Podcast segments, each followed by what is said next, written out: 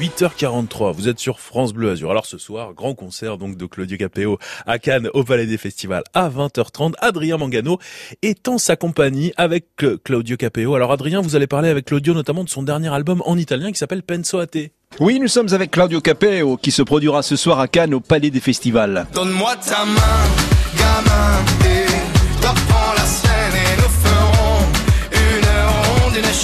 Claudio, pour toi, c'est un retour sur la Côte d'Azur, un endroit que tu aimes beaucoup. D'ailleurs, tu avais tourné un, clip de l'une de tes chansons, hein, c'était Ta main. Ouais, tout à fait. On avait tourné sur le clip de Ta main. Écoute, c'est des endroits merveilleux. Vous, on est très bien chez vous, vous accueillez très bien. C'est voilà, c'est des endroits qui sont merveilleux. Moi, je suis d'Alsace. Il fait pas toujours aussi beau. Détrompez-vous, parce que quand il fait chaud chez nous, parfois il fait plus chaud chez nous que chez vous. Mais on n'a pas la mer pour se rafraîchir un coup. Et puis voilà, c'est, euh, euh, il y a énormément d'élégance, je trouve, dans les ruelles. Et puis dans, tout ça, on vous êtes, euh, voilà, c'est très beau. On s'y sent bien.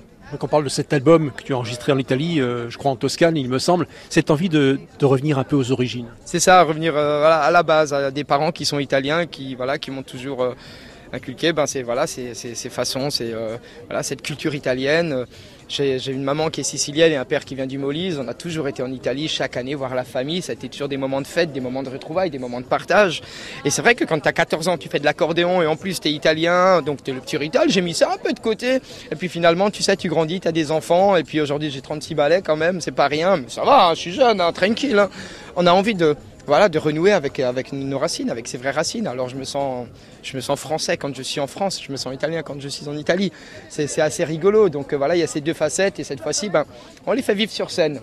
On les fait avancer, et puis on découvre aussi un nouveau public. Et puis et puis euh, ce, qui est, ce que je trouve fabuleux, c'est de pouvoir euh, bah, voilà, faire découvrir à cette nouvelle génération bah, ces chansons, ces vieilles chansons italiennes d'auteurs euh, voilà, qui, sont, qui sont énormes, comme Mogol, des chansons de Lucio Battisti, des chansons de Cocente, des chansons voilà, qui ont toujours été présentes, mais qui n'étaient pas forcément dans la tête de cette génération-là, de pouvoir voilà, leur, leur, donner goût à tout ça et de pouvoir les faire vivre. Et, voilà, leur, faire continuer leur route. Quoi. Un album qui a été extrêmement bien accueilli. Très bien, tu sais, on l'a sorti quand même sur une période qui était super compliquée. C'était un 5 décembre, on était en sortie du premier confinement, mais euh, sortie, tu vois, la sortie, hein, la sortie, elle a été compliquée.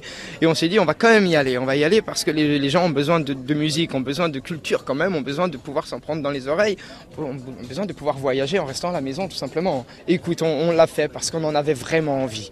Et euh, écoute, l'accueil a été assez, assez, euh, assez magistral, quoi. C'était voilà, on a eu énormément de bons retours et encore aujourd'hui, ben, il avance, il avance, on est serein.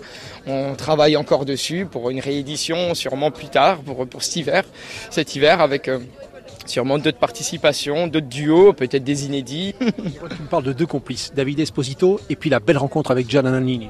Ben écoute, David Esposito, tu sais, c'est un mec avec qui je tombais amoureux. À l'époque, avec euh, Kenji, on avait composé Que Dieu me pardonne. Et puis ça a été un coup de cœur avec, avec cet homme-là, parce que voilà, c'est un vrai Italien qui, qui, a, qui a vraiment de, de, belles valeurs et qui est vraiment très attendrissant. Tu t'attaches à ce genre de personne. Je me suis attaché comme un frère, comme un père, comme un. Voilà, comme c'est vraiment, il est exceptionnel. Il y avait aussi Régis Ceccarelli qui a travaillé sur l'album, faut surtout pas l'oublier, parce que là, ça, c'est une bête de bête. Hein. Le mec, c'est un monstre. Il est, il est vraiment.